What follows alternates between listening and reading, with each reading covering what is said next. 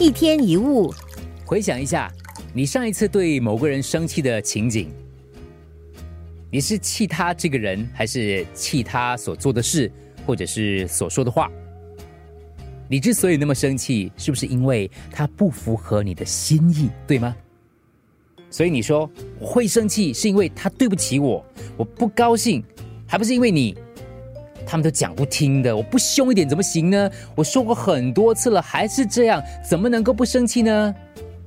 生气的人总是认为是别人的错，因为别人对你不好，别人不应该这样，不应该那样，因此有很充足的理由逼得你不得不生气。但是问题是，你有权利要求别人要怎么样吗？如果别人就跟你一样，总是要求你要顺着他的意，你会觉得怎么样呢？假如你知道每个人都有选择做自己的权利，你的气是从何而生的呢？凭什么我们都要别人顺我们的意呢？事实上，气都是自找的，所以不要把责任推给别人。也许别人跟我们不一样，不符合我们的胃口，不讨我们的欢心，但那不是他的错，是我们自己把对别人的期望变成要求，而要求不能如愿的时候，我们才会生气。所以不要再这样了，不要再说是谁惹火了你。